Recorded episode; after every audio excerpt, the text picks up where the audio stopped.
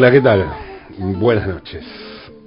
Estamos en vivo, estamos en carne y hueso, presente, presente aquí en, en el estudio de AM750. Estamos en la radio, sí, en el estudio. Y no es poco, ¿eh? En estos momentos en los que no se puede salir de casa y todo se reconfigura vía streaming y con futuro incierto. Se puede ver series, se puede leer, se puede escuchar conciertos online. Se puede pensar. Pensar este momento, pensar por qué. Byung-Chul Han es un filósofo surcoreano residente en Berlín que hace 10 años publicó el ensayo La sociedad del cansancio.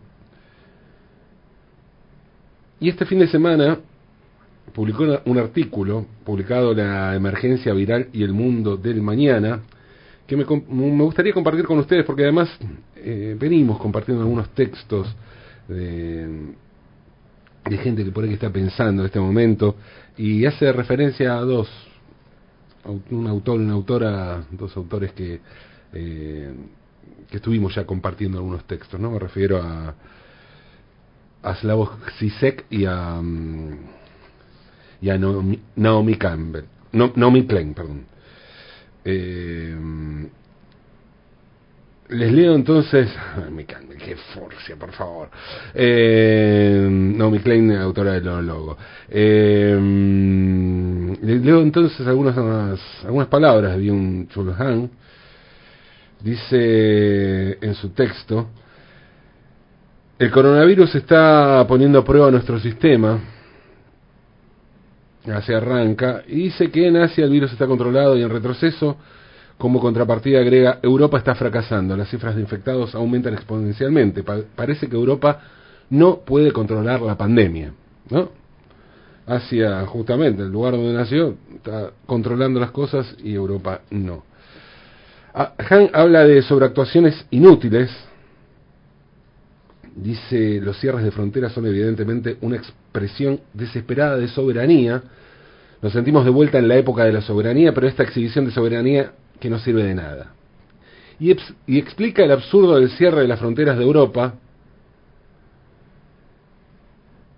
cuando es, en este momento, ese el continente del que todos quieren salir.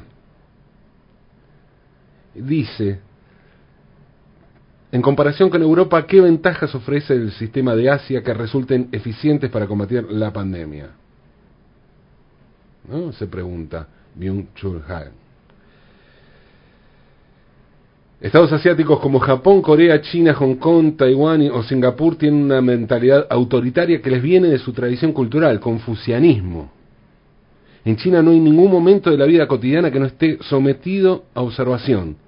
Se controla cada clic, cada compra, cada contacto, cada actividad en las redes sociales. En el vocabulario de los chinos no aparece el término esfera privada. En China, dice Han, hay 200 millones de cámaras de vigilancia. 200 millones. Estas cámaras dotadas de inteligencia artificial pueden observar y evaluar a todo ciudadano en los espacios públicos, en las tiendas, en las calles, en las estaciones y en los aeropuertos. Toda la infraestructura para la vigilancia digital ha resultado ser ahora sumamente eficaz para contener la epidemia. Ni en China ni en otros estados asiáticos como Corea del Sur, Hong Kong, Singapur, Taiwán o Japón existe una conciencia crítica ante la vigilancia digital o el Big Data. La digitalización directamente los embriaga. Eso obedece también a un motivo cultural. En Asia impera el colectivismo no hay un, un individualismo acentuado. No es lo mismo el individualismo que el egoísmo, que por supuesto también está muy propagado en Asia, ¿no? Pero no existe, dice Han, un, un individualismo acentuado. Al parecer, el Big Data resulta más eficaz para combatir el virus que los absurdos cierres de fronteras que en estos momentos se están efectuando en Europa. Sin embargo, a causa de la protección de datos, no es posible en Europa el combate digital de virus comparable al asiático. Por cuanto respecta a la pandemia, el futuro está en la digitalización. A la vista de la epidemia, quizá deberíamos redefinir incluso la soberanía. Es soberano quien dispone de datos. Cuando Europa proclama el estado de alarma o cierra fronteras, sigue aferrada a viejos modelos de soberanía. No solo en China, sino también en otros países asiáticos de vigilancia digital se emplea a fondo la vigilancia digital se emplea a fondo para controlar la pandemia, para contener esta pandemia. En Taiwán el Estado envía simultáneamente a todos los ciudadanos un SMS para localizar a las personas que han tenido contactos con infectados. En Corea, en Corea, se publican los movimientos de todos los infectados. Puede suceder que se destapen amoríos secretos, por ejemplo, por dar a conocer estos datos. En las oficinas del Ministerio de Salud coreano hay unas personas llamadas tracker que día y noche no hacen otra cosa que mirar el material filmado por video para completar el perfil del movimiento de los infectados y localizar a las personas que han tenido contacto con ellos. Todo esto dice Byung-Chul Han en su, en su texto y cuenta después que una diferencia llamativa entre Asia y Europa es el uso de barbijos. Dice que en Asia, en Asia todo el mundo anda con barbijos y que está muy mal visto no llevarlos. Y no son los barbijos quirúrgicos comunes, sino unos especiales con filtros. Pero además agrega un dato económico fundamental. Dice Byung-Chul Han, en el pasado la fabricación de barbijos, igual que la de tantos otros productos, se externalizó a China. Por eso ahora en Europa no se consiguen barbijos. Los estados asiáticos están tratando de proveer a toda la población de barbijos. En China, cuando también ahí empezaron a ser escasas, incluso reequiparon fábricas para producir barbijos. En Europa ni siquiera el personal sanitario consigue barbijos. Una enseñanza que deberíamos sacar de la pandemia debería ser la conveniencia de volver a traer a Europa la producción de determinados productos como barbijos o productos medicinales o farmacéuticos.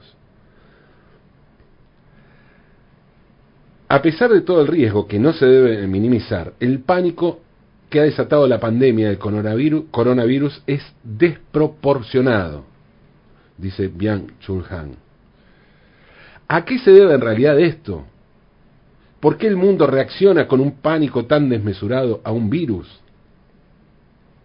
Emmanuel Macron habla incluso de guerra y del enemigo invisible que tenemos que derrotar. ¿Nos hallamos ante un regreso del enemigo? En realidad hemos estado viviendo durante mucho tiempo sin enemigos.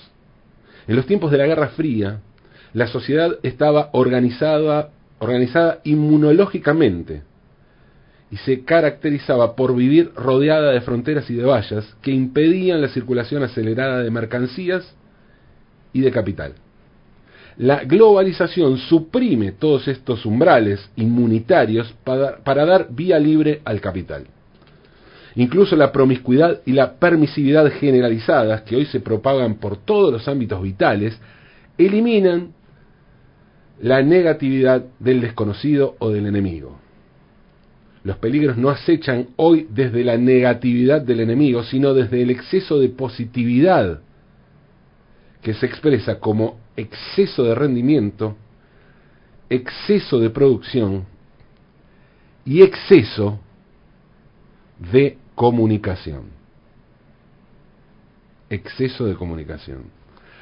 La represión a cargo de otros deja paso a la depresión.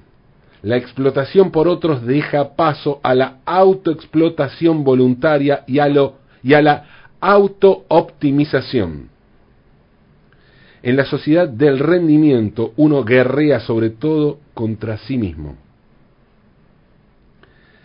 En medio de esta sociedad tan debilitada inmunológicamente a causa del capitalismo global, irrumpe de pronto el virus.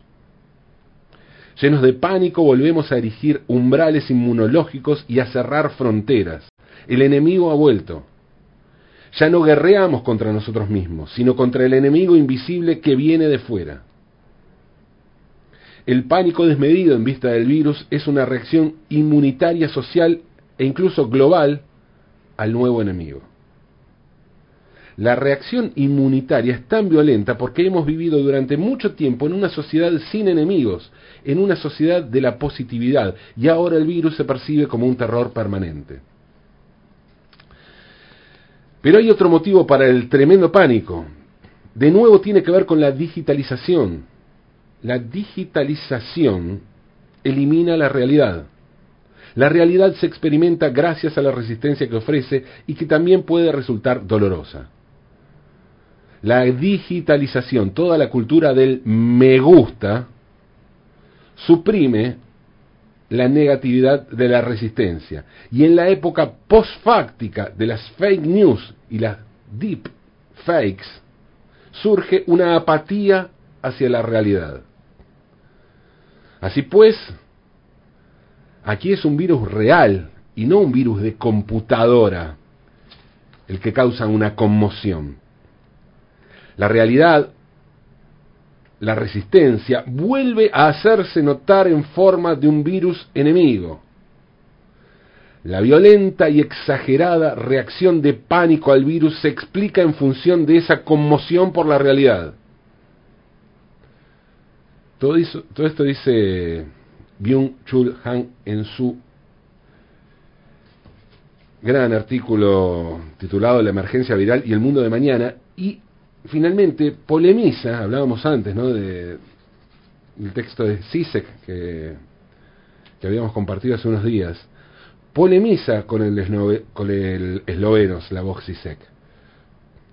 Dice Han, Sisek afirma que el virus ha asestado al capitalismo un golpe mortal y evoca un oscuro comunismo. Cree incluso que el virus podría hacer caer el régimen chino. Sisek se equivoca, nada de eso sucederá. China podrá vender ahora su estado policial digital como un modelo de éxito contra la pandemia y exhibirá la superioridad de su sistema aún con más orgullo. Y tras la pandemia el capitalismo continuará aún con más pujanza y los turistas seguirán pisoteando el planeta. El virus no puede reemplazar a la razón.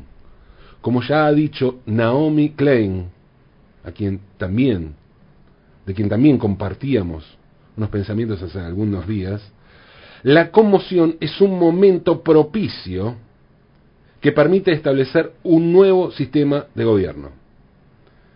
El virus no vencerá al capitalismo. La revolución viral no llegará a producirse. Ningún virus es capaz de hacer la revolución. El virus nos aísla e individualiza. No genera ningún sentimiento colectivo fuerte. La solidaridad consiste en guardar distancias mutuas. La, solidaridad, perdón, consistente en guardar distancias mutuas no es una solidaridad que permita soñar con una sociedad distinta, más pacífica, más justa. No podemos dejar la revolución en manos del virus. Confiemos en que tras el virus venga una revolución humana. Somos nosotros, personas dotadas de razón, quienes tenemos que repensar y restringir radicalmente el capitalismo destructivo y también nuestra ilimitada, y destructiva movilidad para salvarnos a nosotros, para salvar el clima y nuestro bello planeta. Así concluye Byung-Chul Han su, su gran texto y bienvenido sea todo aquello que nos invita a pensar, ¿no? Digo gran texto, justamente por eso, porque nos invita a pensar. Podemos coincidir, discrepar, enojarnos incluso con algunos pasajes de este texto, pero sin duda nos ayuda a pensar y pensemos también que Chulhan piensa desde la tensión entre Europa y Asia, que es donde vive y donde nació insisto, nació en Corea, Corea del Sur, vive en Berlín. Desde allí ve el mundo, desde esa centralidad, desde esa tensión de las potencias. En un mundo cada vez más cercano, más global y más mundo, nos toca a nosotros reflexionar qué nos llega de todo eso en este sur lejano, a 12.000 kilómetros de Europa y a 18.000 kilómetros de Asia. En eso estamos pensando, pensemos, aunque es de noche.